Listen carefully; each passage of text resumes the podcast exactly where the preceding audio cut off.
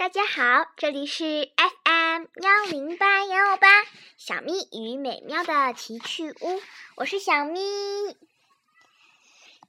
嗯，最近没怎么录音，因为小咪和美妙都太忙了。现在美妙还还在忙，小咪我太想念大家啦，所以就独自为大家来录个节目。今天我要讲一个故事。故事的名字叫《呃，邮差的故事》。说实在的，邮差本来就是一个顶神秘的行业。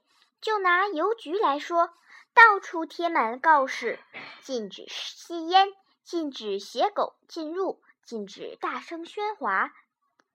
连巫师和牧师的屋子里都没有这么多规矩。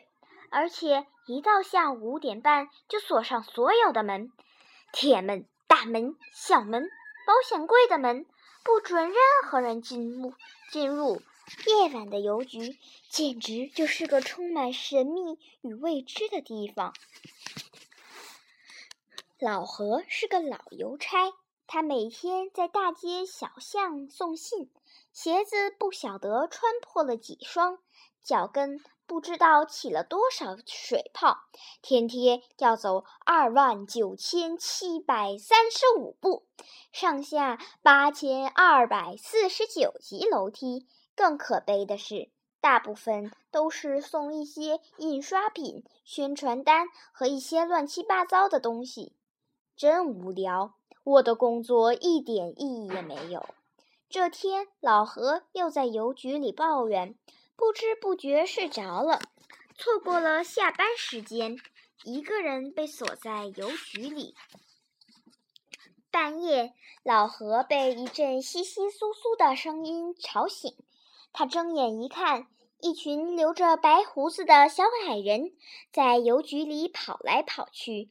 他们穿着红色的，他们戴着红色的邮差帽，穿着红色的制服，神气极了。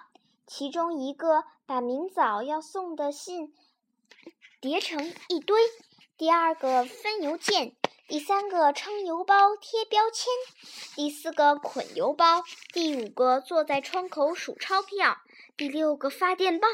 天哪，跟白天的邮局一模一样。工作完毕，小矮人围成一圈，叫着：“打牌喽！”说着，抽出一叠信。像洗牌似的搓弄，然后发给每人几封。一个小矮人抽出一封信，丢在地上说：“出牌。”另一个小矮人则压在上面一封信，叫：“哈，比你大。”老何看得好惊讶，忍不住叫了起来。小矮人像老朋友似的打招呼，问老何说：“对不起，吵醒您了。”一边拉着老何，一边打牌，一起打牌。老何迷惑地说：“这些信上面又没有点数，怎么比大小？”小矮人神秘地笑着说：“每封信的价值有大有小，全靠写信人的心意来决定。最小的牌二点，是那些对人撒谎的信；次小的牌三点，是一些……”例行的公文和宣传单，四点则是一些礼貌性的应酬信。至于 L，是好朋友之间充满友爱的信，衷心想帮助别人的信是王后。国王则是爱人之间写的情书。最大的牌 A 是掏出整颗心写的呢，像妈妈写给孩子的信。这种牌是压倒一切的牌。可是你们怎么知道信的内容？偷拆别人的信件可是犯法的哦！老何紧张地说。小矮人说：“别担心，我们只是摸一摸信，就知道它是哪一种信。没有感情的信是冰凉凉的，相反，感情越深，摸起来越热。”而且我们只要把信贴在脑袋上，就可以一字不漏地读出内容。老何这才明白，并且高兴地和小矮人打起牌来。打着打着，竟然睡着了。第二天醒来，小矮人都不见了。从此以后，老何老是忍忍不住摸摸要送的信，看看它是冷还是热。有一天，老何发现一封忘了写姓名、地址的信，连邮票也没贴呢。其实这种糊涂信不少，因为无法投递，通常都放在邮局待领。可是这封信摸起来滚烫滚烫的，老何叫起来：“这封信是用整颗心写的呢，我该把它送到哪儿呢？”这时，小矮老何想起小矮人能用脑袋读没拆开的信，于是等邮邮局关门后，他偷偷躲在里头。到了半夜，小矮人又出来工作和打牌。小矮人你一张我一张的出牌，老何猛地跳出来，把那封信压上去。你赢了，老何。小矮人说：“没有比这张牌更大的了。”老何故意问：“你怎么断定的呢？”小矮人说：“因为这封信是一个小伙子写的，一个姑娘的求婚书。不信的话，我可以把信念给你看。”小矮人把信贴在脑门上。亲爱的玛丽，我得到一份司机的工作。如果你同意的话，我们可以马上结婚。请你可怜我炙热的心，尽快来信给我答案。忠实的法兰克上。哎，这个法兰克竟然紧张的写错八个字。第二天早上，老何把小矮人的事一五一十地告诉局长，并且把信的内容复述了一遍。局长听了，呆了好一会儿，才叫道：“天哪！我当局长这么多年，一点儿也没发觉邮局里藏着小矮人。这封求婚信非常重要，你一定要送给那封小姐才行。”老何苦着脸说：“要是我知道嘛。”玛莎小姐住在哪个城？哪条街？门牌号码是多少就好了。如果真是这样，任何人都可以把这封信送给玛莎小姐手中，也用不着邮差了。局长拍拍老何的肩膀说：“去吧，无论花多少时间，你一定把这封信送到。当然，也别忘，也别忘了收回应交的邮资。”于是，老何就把那封信装进邮。邮袋中出发了，他走啊走啊，到处打听有没有一个叫玛莎的小姐，正在等一个叫法兰克斯基的信。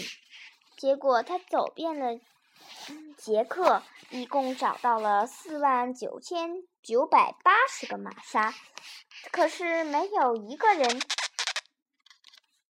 是他找的。有几个玛莎确实在等某位司机的来信，不过这些司机都不叫法兰克，而是叫齐巴高斯基。也有几个玛莎在等法兰克，不过这个法兰克不是司机，而是裁缝、理发师等等。老何整整寻找了一年零一天，他走过了城镇和乡村，田野和树林，云雀飞舞的春天。栗子红似火的夏天，却始终无法把信交出去。